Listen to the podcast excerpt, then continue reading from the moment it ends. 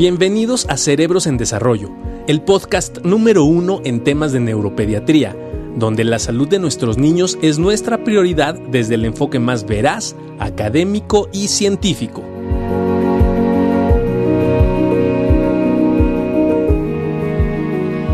Hola, hola a todos, muy buenas noches, ¿cómo están? Bienvenidos otra vez, cada vez con temas mucho más este, interesantes como el que vamos a ver el día de hoy, que es esta situación tan controversial de poder diferenciar entre lo que es un síncope y lo que es eh, epilepsia, una crisis epiléptica, porque de repente se vuelve en una situación eh, muy especial para los pediatras, por ejemplo, para los papás, con quien lo llevo, lo tiene que ver el cardio, puede ser un problema del corazón, puede ser un problema del cerebro y puede estar convulsionando, quién lo tiene que ver primero, lo llevo con el pediatra, lo llevo con el neuro, quién lo tiene que atender, y pues ahí empieza y ahí podríamos comenzar con esta, esta muy buena mesa de discusión.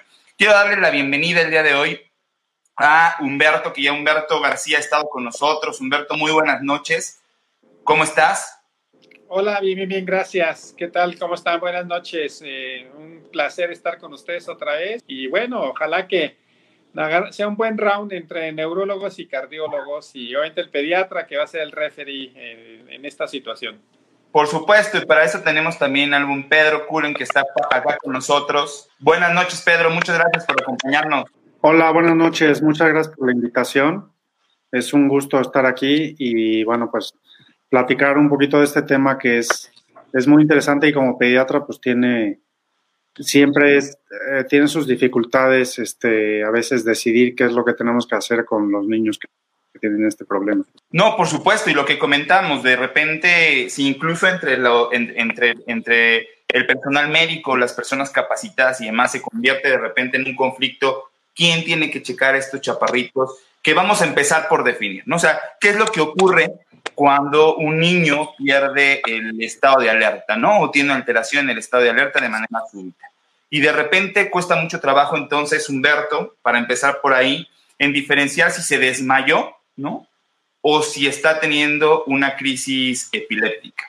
¿Qué nos puedes comentar tú desde el punto de vista del cardiólogo pediatra que se puede significar esta pérdida del estado de alerta de manera súbita que conocemos más característicamente como un desmayo? Bueno, vamos a empezar eh, primero definiendo y a lo mejor dando un contexto para, para el, abordaje como tal en lo que es el síncope para aquellos que nos están acompañando y que no son médicos, que pueden ser familiares de, de niños, papás, este, familiares de, algún chiquito que tiene el mismo el, problema de desmayos, eh, el término médico síncope eh, antes agrupaba a todos aquellos pacientes, personas que perdían el conocimiento, e incluyendo la parte de la, de la, de la epilepsia, ¿no? Pero bueno, esto ha cambiado y ahorita solamente se define síncope eh, en, un grupo especial de personas que tienen una pérdida transitoria del conocimiento, que tiene una base fisiopatológica que es baja presión de la sangre a nivel del, cerebro, ¿no?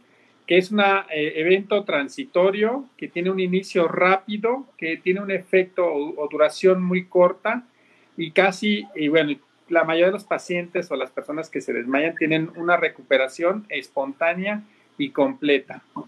Entonces aquí, aquí empezamos a tener la, la, diferencia entre una crisis convulsiva de las que, bueno, tú eres especialista igual que Eduardo, eh, donde ya ah, empezamos a marcar algunas diferencias. Eh, en las crisis convulsivas no tiene que ver nada la, la presión de la sangre dentro del cerebro, aquí es un problema más eléctrico, eh, las crisis convulsivas tienen diferentes tipos de duración. También es cierto que se acompañan eh, de una recuperación que puede ser paulatina y que también a veces hay otra sintomatología que se asocia después del, evento convulsivo del, del, ictus, ¿no? Entonces, básicamente, eh, el, el, grupo de edad también puede ser un dato importante, ¿no?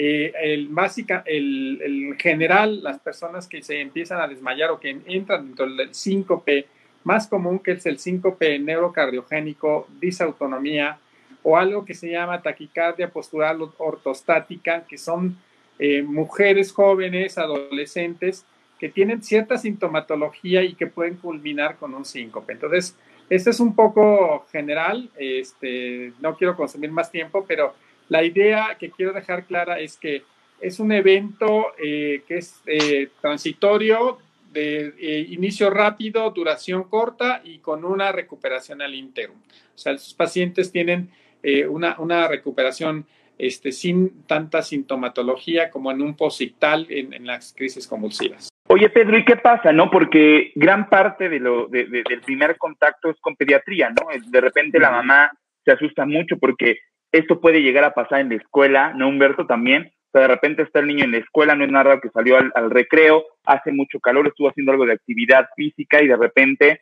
¿quién? viene el desmayo o la pérdida del estado de alerta. Y lo primero que hace la mamá, bueno, pues le habla al pediatra, ¿no? Que, que es el médico de cabecera y ¿sabes qué?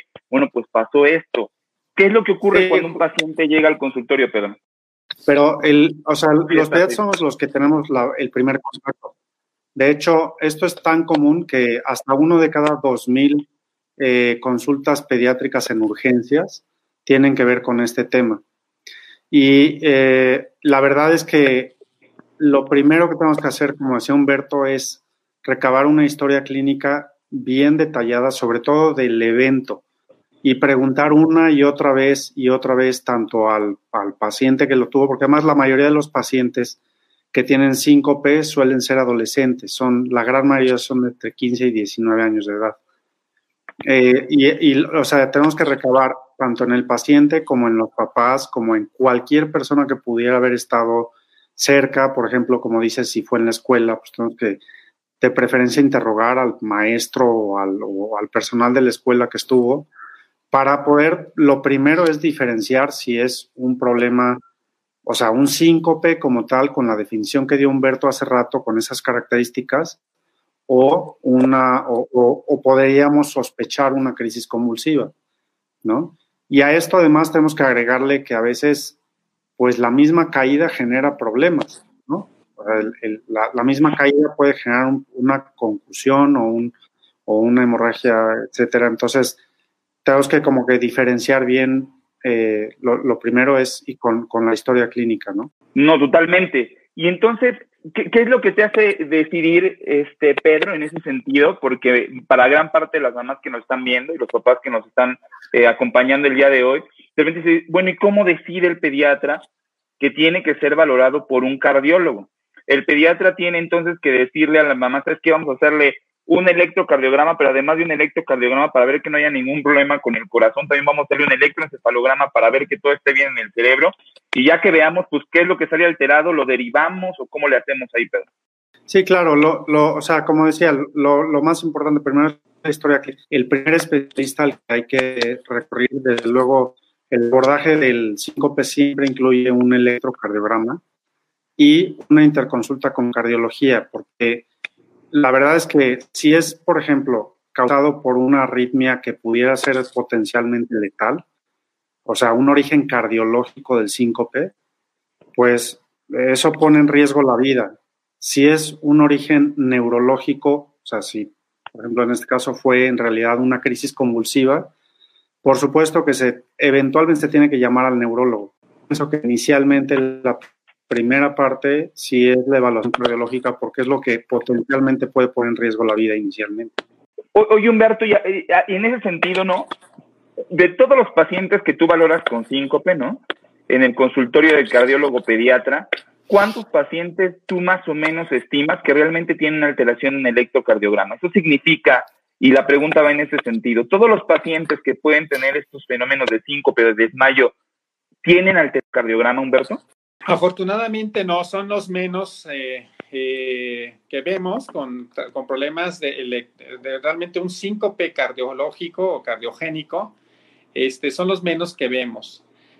pero sí quiero retomar algo que dice Pedro, eh, el pediatra debe ser una excelente historia clínica de abordar todos los antecedentes, saber si hay la historia de una muerte súbita en la familia, alguien eh, de, las líneas, de hasta de la tercera línea familiar, este, con muerte no explicada, sobre todo si son personas jóvenes, eh, historias de taquicardias, eh, historias de, de, otras personas con, con, también con síncope, porque esto de, ahí, de ahí podemos partir. Sabemos que hay eh, trastornos eléctricos del corazón que pueden generar arritmias que pueden pues terminar con la vida de las, de las personas, la muerte súbita, ¿no? Y de hecho eh, eh, es importantísimo y siempre que me ha tocado abordar el tema, siempre he dicho que es mejor un electrocardiograma de más que un electrocardiograma, que un paciente de, de menos, ¿no? O sea, por falta de un electrocardiograma. Entonces tenemos que estar seguros que no hay de estos síndromes raros que son muy poco frecuentes, pero que si están ahí puede costar la vida de este paciente. Y uno de ellos es el síndrome de QT largo o el síndrome de Brugada, que, que pueden desencadenar arritmias fatales y pues son pacientes que se, se, se, necesitan monitorizar este, frecuentemente, tratamientos de por vida e incluso usar marcapasos, ¿no?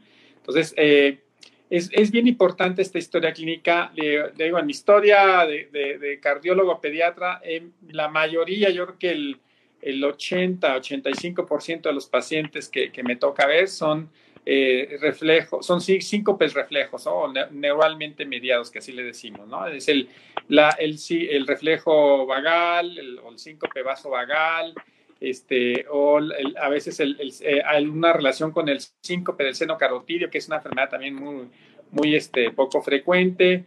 Eh, vamos, hay una gran cantidad de, de, síncopes que entran en esta parte que le decimos disautonomía y que este, pues van a tener un buen pronóstico, afortunadamente. Muchos se van a autocontrolar, incluso muchos no llegan conmigo porque los ve el pediatra, este, eh, el paciente empieza a tener lo que se llama autocontrol, le indican algunas situaciones que pueden, pudieron haber estar relacionadas como estar mucho tiempo de pie o bajo el sol o deshidratados. Y entonces estos pacientes, eh, aunque no tengan el diagnóstico de disautonomía, pues las medidas generales y el mismo paciente entra en lo que se llama autocontrol y aprende a, manejar su sintomatología, el mareo, la baja depresión y, este, y ya no llegan conmigo, ¿sí? Pero básicamente el 80-85% van a ser estos pacientes con, con este grupo de, de, de, de, síncopes que llamamos disautonomía y que lo único que van a requerir es hidratarse bien, incrementar su sal, algunas maniobras físicas de mejorar el tono muscular y algún grupo de un subgrupo de esta parte van a requerir sin medicamentos porque se va a hacer recurrente. Entonces, esos son los que ya después llegan conmigo. Pero sí, sí, sí es muy importante y quiero reforzar para todos los pediatras que nos están escuchando que si tienen un paciente que tiene pérdida del estado de conciencia y que no, no nos orienta hacia un cuadro epiléptico, por favor pidan un electrocardiograma y pidan una valoración por, por cardiología pediátrica porque pues pueden salvar la vida a este paciente si se identifica uno de estos síndromes eléctricos raros como el síndrome de QT largo aunque hay otros también, otros, otros síntomas raros, ¿no?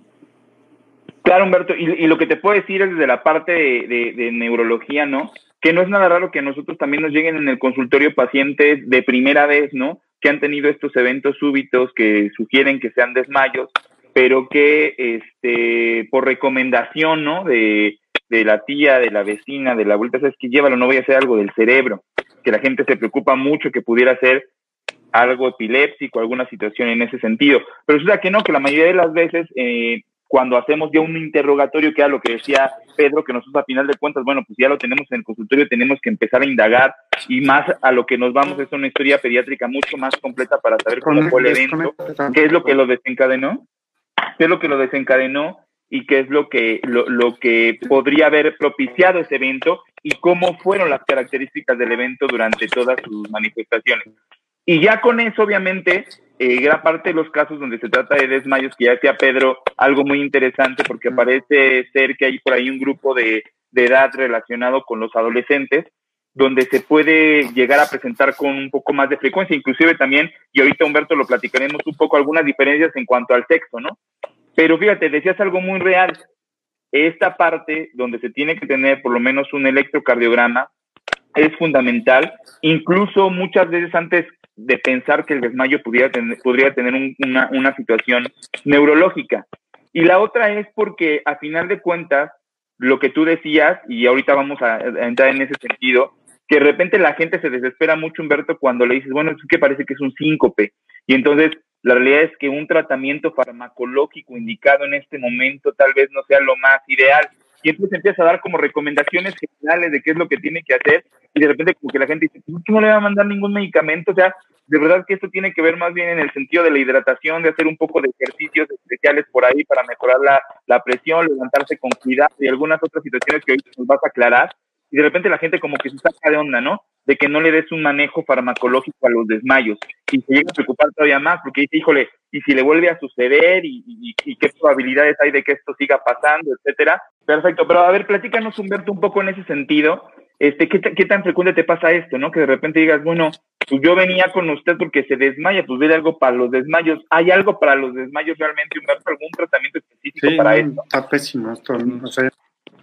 Sí, eh, mira, aquí es, yo creo que lo más importante eh, cuando ya tenemos el, el, diagnóstico y que hemos descartado, que eso es lo, algo que hago yo, el primero es descartar las patologías graves y una vez que tengamos ya un electro, tal vez un holter, eh, buscar algunas otras enfermedades que pueden también este, asociarse con síncope, como puede ser problemas de, de, de, glicemias, o sea, algunos pacientes con problemas de, de hipoglicemias este, persistentes, y obviamente la parte neurológica, ¿no? O sea, aquí la, la, comunicación entre el neurólogo, el pediatra y el cardiólogo es bien importante, sobre todo en, en aquellos pacientes que son muy recurrentes, que regresan y regresan al desmayo y que cuesta trabajo. Mejor te voy a contar la historia de una paciente que yo tuve eh, de 12, 12, 13 años, que llevaba aproximadamente más de un año eh, tratada como, como epiléptica.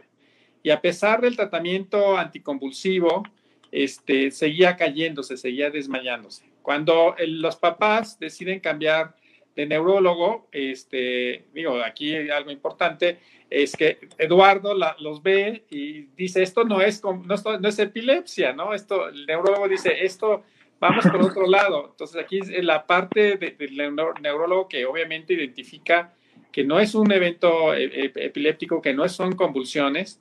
Y esta paciente me la, me la refieren después, eh, quitamos totalmente los medicamentos anticonvulsivos, hacemos todo el, protocolo de estudio, que es el examen físico, las causas, descartamos causas metabólicas, tomamos un electro y, algunos pacientes, no todos, hacemos lo que se llama mesa de inclinación, que es un test para, para tratar de, de, de activar cierto estrés y que veamos los mecanismos del sistema nervioso autónomo simpático y parasimpático para ver cómo compensa la parte cardiovascular. Y ahí definimos algunos subtipos de, de, de disautonomía como tal, ¿no? O de, este, de los síncopes, de decimos reflejos, ¿no? Entonces, en este caso, de, de, contándote la historia de esta, de esta niña, eh, pues tenía eventos hasta de siete desmayos este, a la semana. A veces un día no se desmayaba, pero al otro se desmayaba dos veces. Y después dos días no se desmayaba y al otro se desmayaba tres veces. Y era bien complicado. Este, iniciamos entonces la fase de, de manejo general, con hidratación, con, con, sal, que es importante, con este, algunos este, granitos de, de, de, sal sublingual, este, con medidas de, ejercicio y pues no, la verdad que fracasamos. Entonces, en esta parte de cuando se hace recurrente es cuando empezamos a dar medicamentos. Y aquí eh, los primeros medicamentos que se dan en este tipo de síncope son los eh, eh, bloqueadores de, de la adrenalina, ¿no? los beta bloqueadores. Entonces, para no hacerte el cuento largo, esta paciente nos costó más de un año poder evitar que se desmayara. Intentamos un par de beta bloqueadores, no funcionó y terminamos con un este, agonista alfa que se llama midodrina, que tuvimos que traer desde Canadá porque en México no había. Y finalmente con este medicamento la, la chica pues se, se, logró controlar, llegó a ser campeona de Taekwondo, de, de, de, de esta, este deporte este, participó en, los, en, muchas competencias y esta chica ahorita está en Alemania estudiando y es totalmente libre de síncope y ahorita también libre de medicamento, ¿no? Entonces, hay casos así muy extremosos que el acompañamiento de, de nosotros como médicos, el, el, que haya esa confianza de que el diagnóstico es adecuado, que hay pacientes que son muy complicados y hay pacientes que solamente se desmayan una vez en su vida y que con estas med med medidas generales este, no los volvemos a ver, ¿no? sí, claro, claro, claro. Oye, ahorita, y ahorita te voy a interrumpir porque vamos, voy a ir a un punto muy, muy, muy este, sencillo que acabas de mencionar, que va a ser el ejercicio, pero déjame pasar ahorita con Pedro, porque fíjate, Pedro, que Ingrid nos pregunta algo que es muy interesante. Dice, bueno, entonces, ¿valdría la pena anticiparse al síncope? No, o sea, nunca me he desmayado, pero ella dice, le voy a realizar un electrocardiograma, pues para ver que esté todo bien con el corazón antes de que esto me llegue a pasar. ¿Qué opinas, qué opinas de eso, Pedro? Bueno, mira, o sea, es, lo que pasa es que realmente es, es un tema controvertido porque el, o sea, hasta el 16% de los adolescentes pueden llegar a tener algún síncope una vez en su vida por lo menos, ¿no? Y obviamente es una fracción extremadamente pequeña de eso, que pueden tener un serio que requiera incluso la atención de un cardiólogo. Este, o sea, ha habido mucha controversia entre los deportistas de alto rendimiento que llegan a sufrir muerte súbita y demás. Si tenían que haberse, eh, o sea, los deportistas de alto rendimiento, pues sí, sí se hacen electros antes, o sea, periódicamente y todos los famosos check-ups y todo. Pero la verdad es que en los adolescentes, así de, de yo recomendarles a las mamás, no, corran mañana antes de que suceda, hagan háganle un electro a su hijo. Yo creo que yo no lo recomendaría o sea, así sin haber tenido ningún síntoma ni nada. Y la verdad es que la muerte súbita en los adolescentes, pues claro que existe, pero es extremadamente raro. O sea, lo que es muy común es el síncope, por lo menos una vez en la vida, eso casi que todo el mundo tiene derecho a tener uno, ¿no? Pero, el, pero la muerte súbita, así como para que todo se tome un electro una vez al año, pues yo pienso que no es necesario, y menos en los adolescentes. ¿no? A lo mejor es cierta edad, pero... No, totalmente de este acuerdo, porque si no tendríamos electroencefalograma y electrocardiograma para todos, ¿no? Y entonces veríamos pues que el electrocardiograma esté normal, que el electroencefalograma esté normal, y entonces todos nos quedamos tranquilos porque primero no vamos a convulsionar y tampoco nos va a dar un síncope nunca en nuestra vida, lo cual tampoco es cierto, porque también tenemos un riesgo de presentar, tenemos un riesgo hasta del 10% de presentar alguna crisis convulsiva alguna vez en nuestra vida, sin que necesariamente seamos epilépticos. Entonces, si te das cuenta, pues hay más o menos entre el 12 y el 10, o sea, ahí estamos en los dos, pero ninguno de, los, de, las dos posibilidades te llevaría a lo mejor a algún diagnóstico patológico final, como decía Humberto, en el sentido de que gran parte de los pacientes, la mayoría de los pacientes tienen un electrocardiograma normal y aún así se desmaya.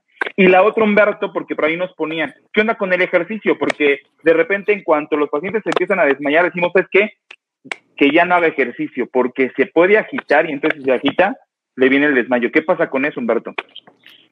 Mira, aquí eh, voy a enfocarme básicamente a, separar un poco la, parte de, de, dos diagnósticos, ¿no? Primero voy a hablar de lo que se llama taquicardia postural ortostática que es un grupo muy frecuente de... Eh, ya llegó Eduardo, déjame saludar. No, buenas noches, perdón, nos quería interrumpir, buenas noches, perdón. No podíamos empezar sin usted.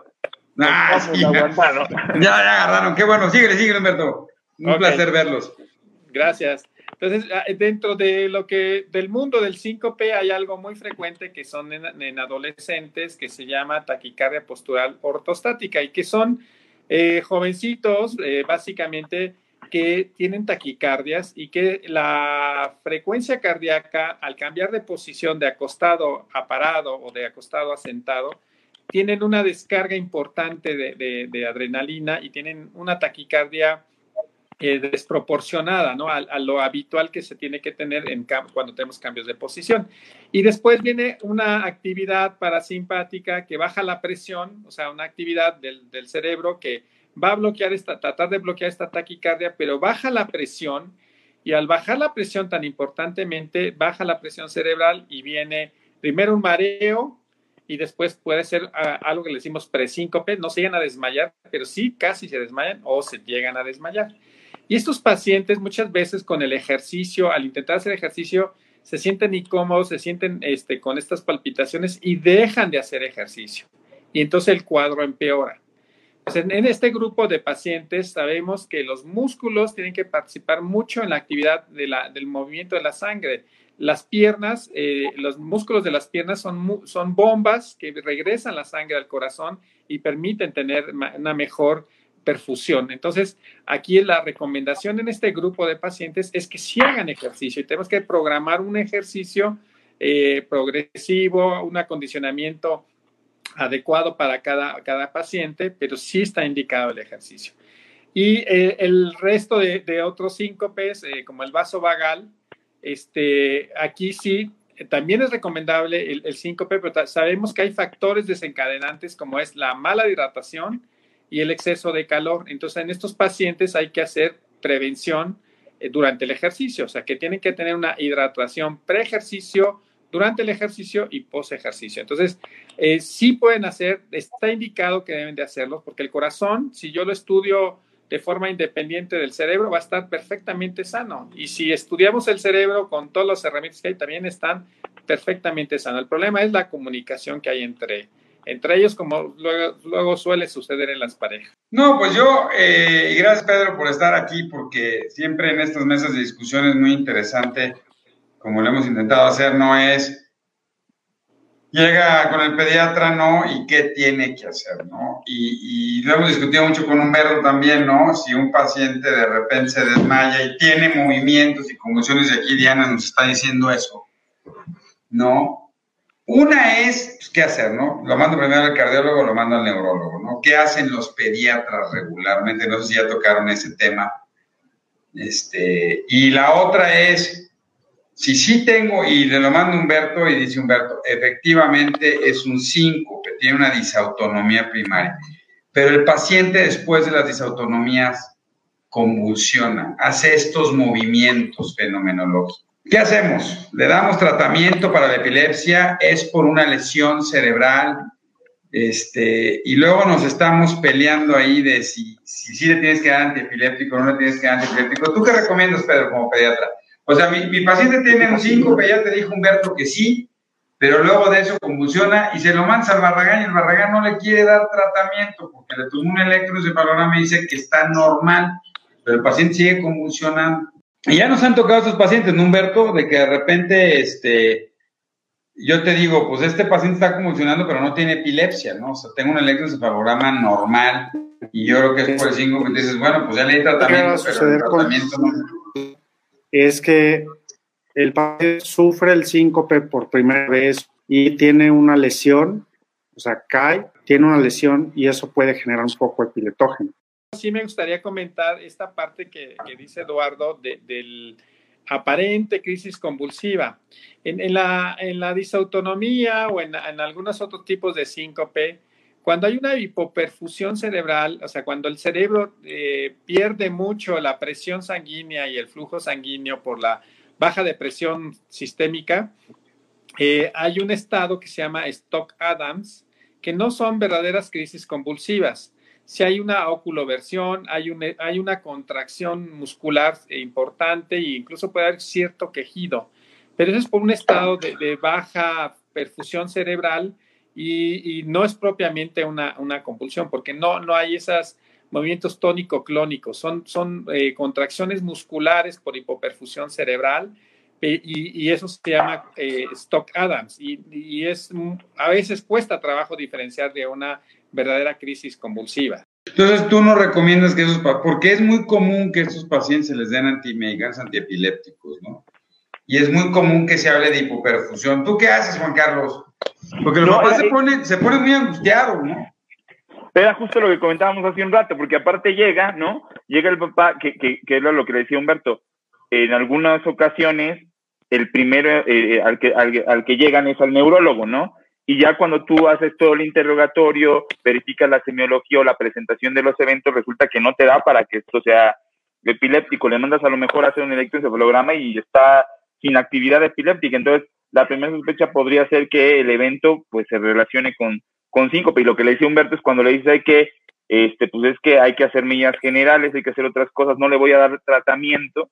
Justo veníamos en ese sentido donde le decía, bueno, lo primero que te dice la, mamá o el papá es, ¿cómo no le vas a dar tratamiento? Se está desmayando. Entonces, se va a seguir desmayando, ¿qué es lo que tengo que hacer? No, pues hay que, hay que tomar medidas generales, la hidratación, la sal, un poco de ejercicio, ya todas estas situaciones que se han venido eh, manejando con Humberto.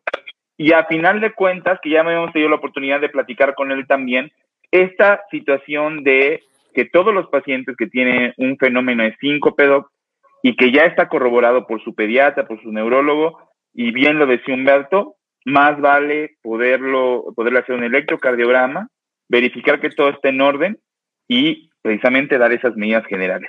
Si estos síncopes continúan, los pacientes se siguen desmayando y ya se ha corroborado que evidentemente ese no es un problema neurológico. Ya nos comentaba también Humberto la posibilidad entonces sí de establecer tratamientos que pudieran beneficiar el control de ese tipo de, eh, eventos que está teniendo el, niño. Pero de entrada, lo que se recomiendan son medidas generales, que eso es lo que se, se está tratando en este momento, sin necesidad de iniciar un tratamiento de forma de forma aguda, ¿no? Que de repente a los papás les angustia mucho esta, esta situación. Oye, Humberto, y, luego también aquí es porque ¿a quién se le hace la mesa basculante?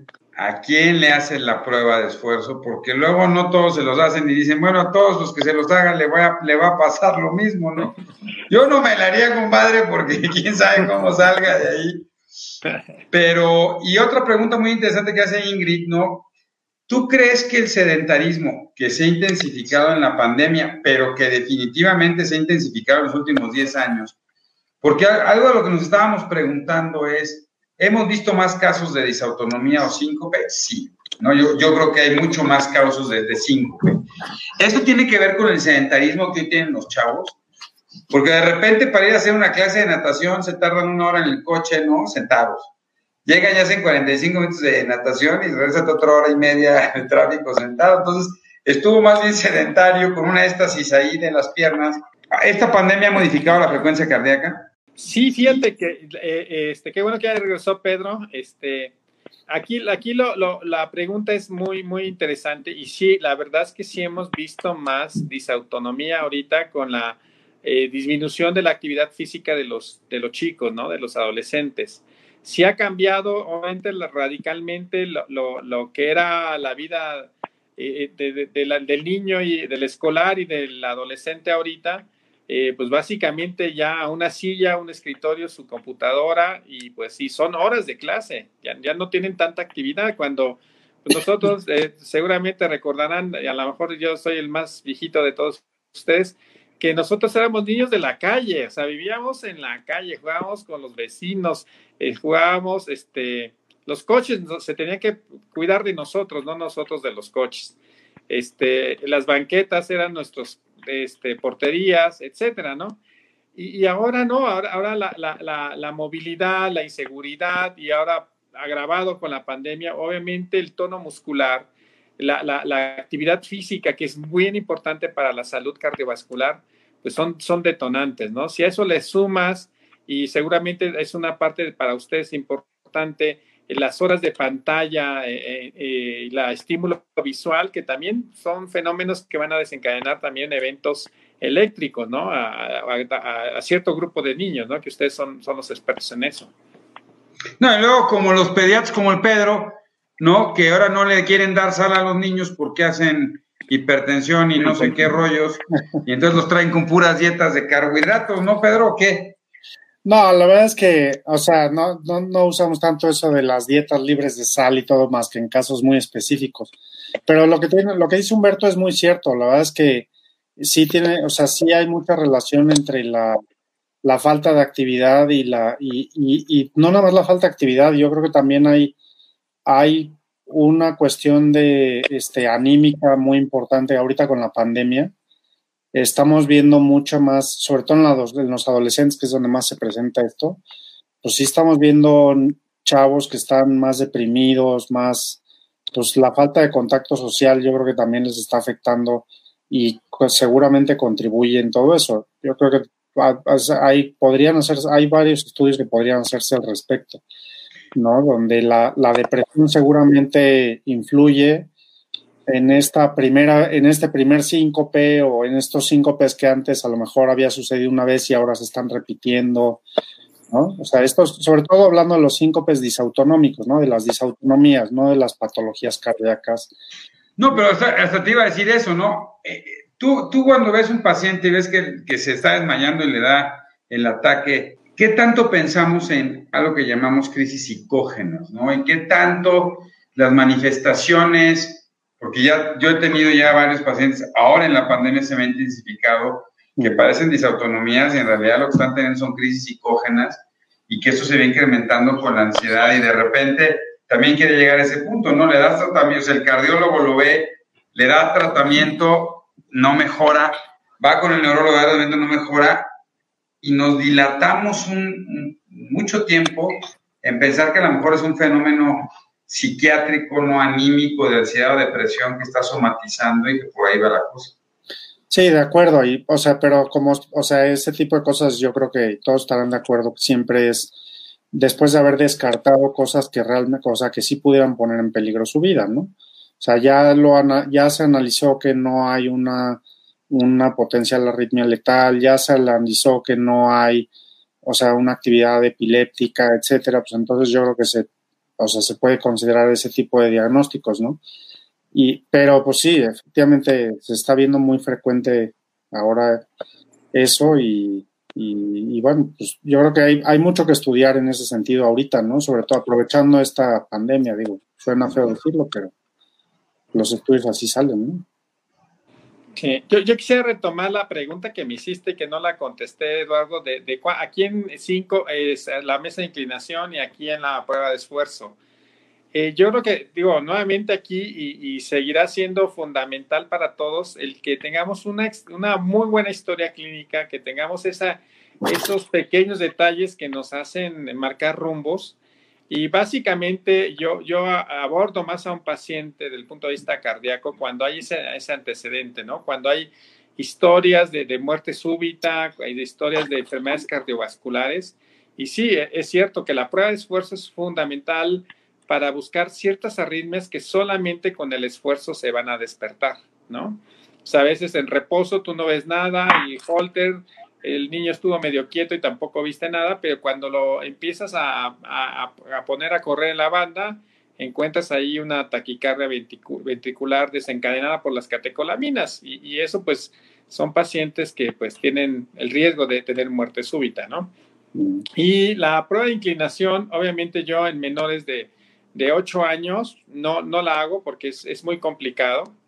Eh, eh, la hago cuando hay un fracaso en las medidas generales y que este paciente tiene síncope recurrente, entonces cuando platicamos ya con los papás y hacemos las pruebas de, inclinación. Oye, Humberto, y en el sentido de, de, lo que comentaba Pedro hace rato, ¿no? Porque de repente escuchamos que algunos deportistas sí tienen que tener un monitoreo por un cardiólogo, ¿no? y los vemos, incluso los vemos en la televisión cuando eh, viene un futbolista y le hacen las pruebas, ¿no? Y le ponen el, el, electro y lo ponen a correr y lo ponen en una bicicleta y todo este rollo. Entonces, ese tipo de pruebas solamente estarían destinadas a personas que se dedican 100% a un deporte o deportistas de alto rendimiento. Es decir, ningún paciente pediátrico que esté haciendo taekwondo, natación, fútbol, fútbol americano requiere de un monitoreo de este tipo. Así es, sí, sí. Los profesionales, el que ya su modo de vivir es esto y que es un deportista de alto rendimiento, pues sí tendrán que tener sus chequeos este, especializados, pero el niño que tiene como hobby, como parte de, su desarrollo, una actividad física, obviamente no, no, no necesitan esto, ¿no? Pues aquí la pregunta para Pedro es, ¿cuántos niños, Pedro, como pediatra, tú le recomiendas que se haga un, que vaya con un cardiólogo a hacer una monitorización porque va a empezar una actividad deportiva, va a ir al americano. Sí, yo, yo creo que ahí lo, o sea, lo, lo, o sea, lo que decíamos desde el principio, lo que dice Humberto ahorita, de entrada no es necesario, pero, o sea, sí, a cualquier niño sano que no ha tenido ningún problema, pero pues estamos hablando ahorita de síncope, pero hay algo que precede al síncope que es la lipotimia, ¿no? O sea, la, la, sensación de desvanecimiento. Si en una historia clínica detectamos que eso ha sucedido alguna vez, a lo mejor vale la pena estudiar a ese niño antes de que empiece una actividad física intensa o que va, como dices, que va a empezar el americano, así es, a lo mejor por lo menos un electro o, algo así, si ya ha tenido eventos de lipotimias en alguna ocasión, sensaciones de desvanecimiento, en la historia clínica, pues sí hay que considerar hacerle. Pero la verdad es que yo creo que un, o sea, yo en lo personal, a un niño que es, que ha sido sano toda su vida y que a los 12, 13 años va a ir a jugar al americano o va a empezar a hacer hockey o algo así, yo no, no diría que de entrada, bueno, háganle un electro y una prueba de esfuerzo y todo, pues no vaya a ser. Yo creo que no, porque además el hacerlo no necesariamente descarta que eventualmente pueda llegar a tener un síncope o incluso una muerte súbita. O sea, la verdad es que es este, es, es, es, este, yo, yo, yo creo que es innecesario. Oye, y si tiene un soplo, porque hay un montón de soplos, ¿no? Entonces, si le escuchas un soplo y dices, oye, como que hora va y hora viene, ¿no? Y que pues, parece que es un soplo funcional. No, pero yo... ¿Eso sí van o no van? ¿O te lo aguantas? Como pediatra, todo, cualquier soplo a la edad que sea, si es la primera vez que lo detecto, si lo mando con el cardiólogo que le hagan un eco por lo menos, para poder realmente demostrar que es un soplo funcional y que no es otra cosa. Eso sí. ¿Y hasta qué edad más o menos tú consideras que un soplo es funcional? Pues, o sea, es, o sea, antes de los 10 años, o sea, hay que estudiarlos a fuerza, pero realmente un soplo nuevo, un soplo que no tenía antes y que ahora le escucho un soplo, pues yo creo que eso nunca es normal, ¿no? Y que siempre hay que estudiarlo. Y hay otra cosa que hay que, o sea, en, dentro de la historia clínica, también siempre hay que considerar, por ejemplo, si hay eh, arritmias, o sea, si hay historia familiar, la, historia familiar es muy importante y eso es parte de la historia clínica. Si hay historia familiar de arritmias ventriculares, historia familiar de muerte súbita, historia familiar de cardiomiopatías o de falla cardíaca en personas más o menos jóvenes, en, o sea, de, sobre todo en primero o segundo grado, pues eso también es para llamar la atención y también para empezar a estudiar, sobre todo, como dicen, si van a empezar una actividad de alto rendimiento, pero, eh, o sea, y el soplo, desde luego, el soplo que se escucha por primera vez a la edad que sea y que no tenía antes, si es un paciente que conocemos desde siempre, pues ese se tiene que estudiar, ¿no? En ese caso, Humberto, sí, eh, estás de acuerdo en el sentido de lo, de, del abordaje de los soplos en los niños ¿De qué edad, de qué edad crees que se tienen que abordar? Se tienen que abordar en cualquier edad. En cualquier edad los soplos tienen que ser verificados por un, cardiólogo pediatra. Eh, mira, yo, pienso igual que Pedro, creo que la capacidad que tenemos ahora con, tener acceso a un eco es mejor cuando eh, eh, escuchamos un ruido anormal, ¿no? Y si este ruido anormal está acompañado de otra sintomatología, como puede ser fracaso del, del crecimiento, del peso, de la talla o fatiga al ejercicio, pues sí, obligadamente tenemos que hacerlo. Aquí yo, yo, yo siempre recomiendo que un recién nacido hasta un año de edad, si hay un soplo, se tiene que estudiar a fuerzas. Ahí el soplo inocente es, es poco probable. A lo mejor ya el niño escolar que corre, juega, brinca, toda su vida ha sido de, con buen peso y buena talla, posiblemente puede ser un soplo de estilo, un soplo este, eh, inocente que no tiene que ver nada eh, con, alguna patología cardiovascular. O si este soplo se detectó cuando el niño tenía fiebre, por ejemplo, y que puede ser un soplo funcional, este, o este paciente que llegó y no tenía soplo antes y ya lo vi pálido y, tiene, eh, se siente con taquicardia y tiene un soplo, es un soplo por anemia. Entonces, este, habrá que saber distinguir cuáles son los tipos de, soplo que pudiera estar este paciente, pero en un contexto integral. Siempre la recomendación que yo doy es que tenemos que voltear a ver al niño de la, cabeza a los pies y tenemos que ver también y voltear y ver a los papás, ¿no? O sea, si llega este niño chiquito y quieren que sea grande y, piensa que es por el soplo y voltea y veo al papá que mide unos 50 y la mamá 1,40, pues ya me quedo más tranquilo, ¿no? Nos tenemos que voltear a ver a, la familia, al niño de forma integral y no quedarnos con un, síntoma nada más, ¿no? Aquí rapidísimo a Kenny Rojo, ¿no? A los niños con epilepsia, y sí es interesante decirlo, ¿no? No decimos niños epilépticos porque es una connotación de estigma. Decimos niños con epilepsia, ¿no? Es necesario hacer un electrocardiograma antes de empezar actividades físicas como el fútbol pues depende qué antiepiléptico esté tomando, ¿no? Hay algunos antiepilépticos que sí pueden modificar esto, que en general han caído en desuso, pero normalmente no.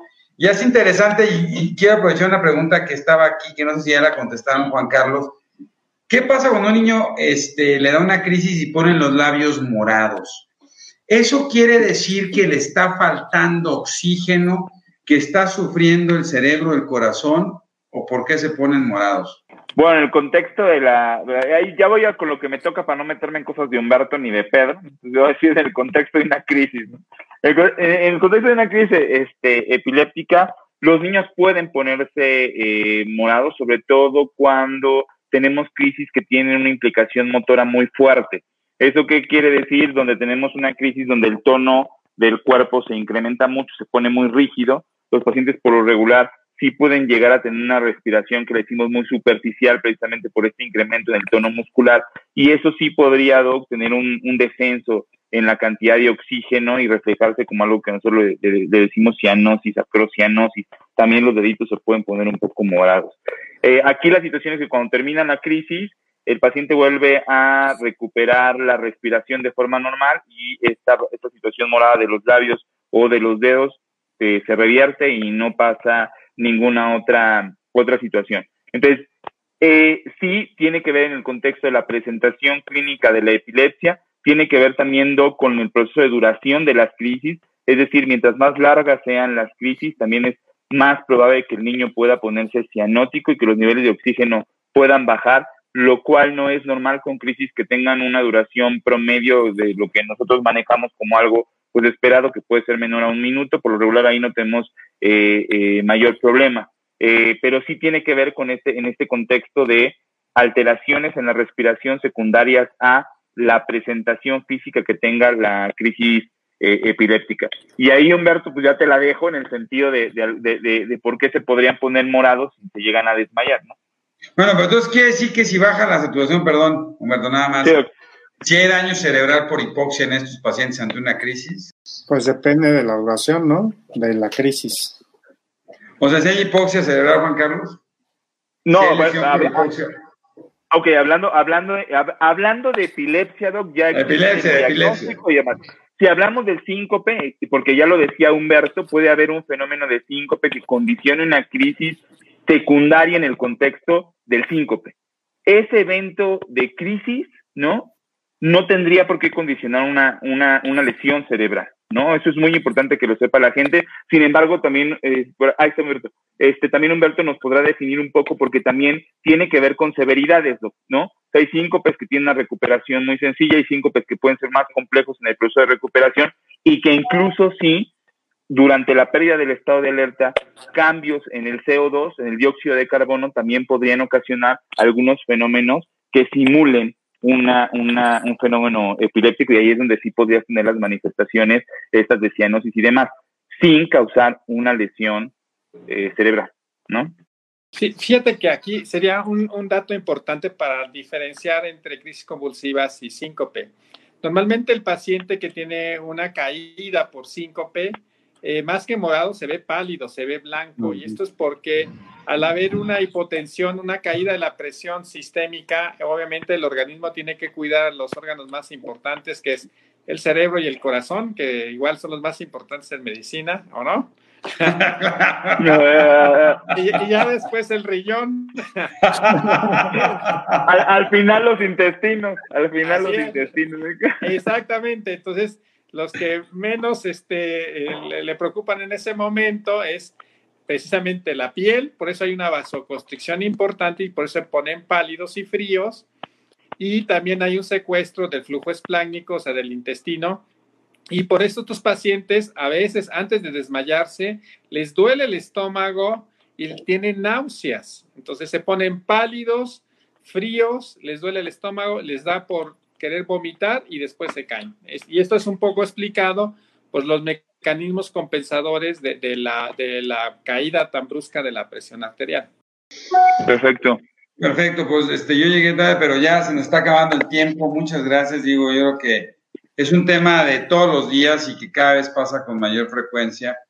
No sé, Pedro, si quisieras hacer un comentario final, un comentario de cierre, agradecerte mucho por estar aquí con nosotros no, gracias por la este, invitación. Yo te recomiendo unas vitaminas para memoria y concentración. No, gracias por la invitación.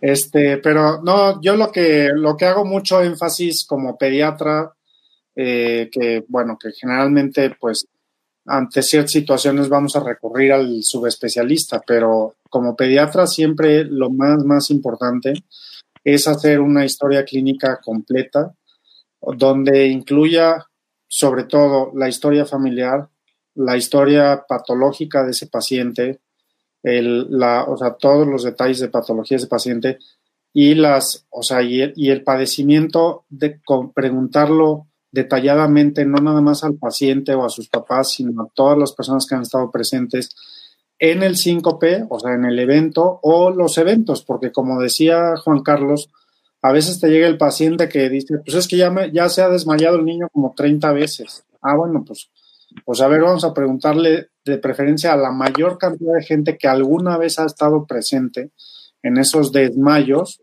por decirlos coloquialmente, y sobre todo para poder definir si son crisis convulsivas o si son, eh, eh, si son síncopes como tal. Y yo creo que sí, la evaluación cardiológica es lo que es lo primero porque es lo que más pronto puede poner en riesgo la vida, es como yo lo veo. ¿no? Es compadre, no nos ayuda. No, te voy a decir una cosa que es bien importante, Pedro. Primero más no único. No, te voy a decir una cosa, Pedro. Yo te quiero felicitar porque a mí me parece que un proceso importantísimo a los pediatras y que creo que hoy muchos de los muchachos y, y no, no, no a veces no transmitimos es que el pediatra se vuelve una persona más de la familia. Y es tan importante, y yo te lo reconozco porque todos tus pacientes en realidad te sienten tan cercano, es porque en esta cercanía de repente sale esto de, ah, pues la abuelita se desmayaba, ah, le daban crisis, tenía... Y estos fenómenos de antecedentes son vitales para empezar a pensar en un montón de enfermedades que nos ayudan y que a veces como subespecialistas o los acabas de conocer es difícil poder tener como todo un historial tan importante que los pediatras están en esa sensibilidad. ¿no? Pues muchísimas gracias, Pedro, y felicidades por la chamba de todos los días. Y mi querido hermano y, maestro, que tengo que decir, no, no, lo, no lo pude presentar como es, este, Humberto es mi hermano mayor cuando llegué al Hospital Infantil de México. Todo el mundo me, me decía que, que, era mi hermano mayor y, y, hoy tengo que reconocer que fue mi, no solo fue mi hermano, sino un gran amigo y mi maestro.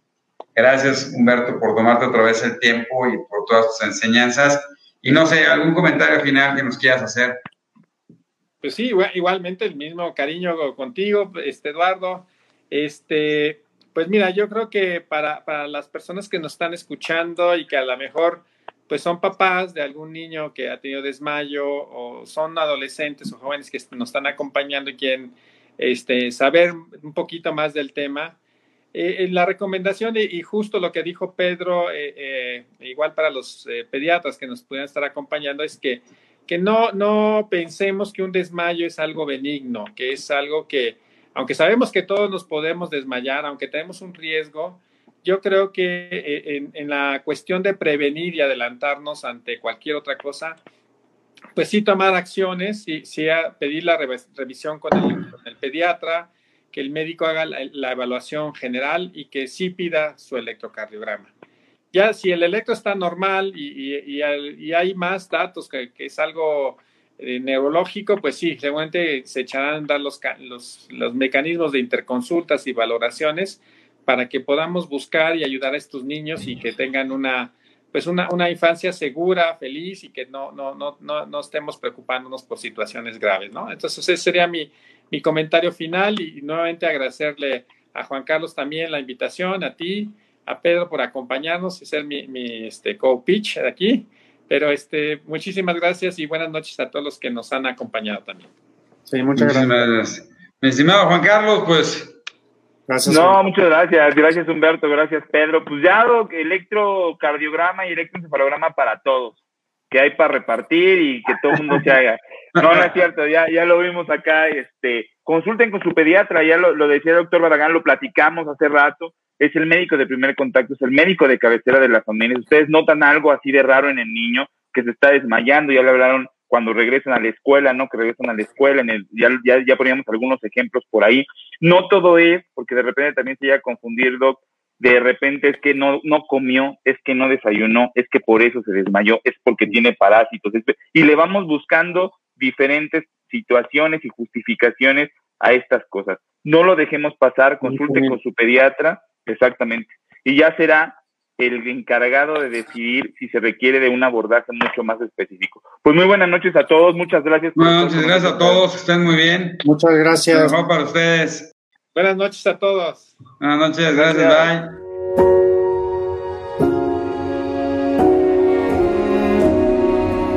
Cerebros en Desarrollo, el podcast comprometido con la idea de que en los cerebros de nuestros niños no hay límites Síguenos en nuestras redes sociales. En Facebook nos puedes encontrar como Neurología HIM, en Instagram como arroba Neuropedia HIM. Nuestra página web es cerebrosendesarrollo.com y si tienes cualquier duda o comentario, por favor escríbenos al correo electrónico cerebrosendesarrollo.gmail.com. Si este episodio crees que le puede ayudar o servir a alguien, por favor compárteselo. Le podrías estar ayudando mucho más de lo que te imaginas. Nos seguimos escuchando.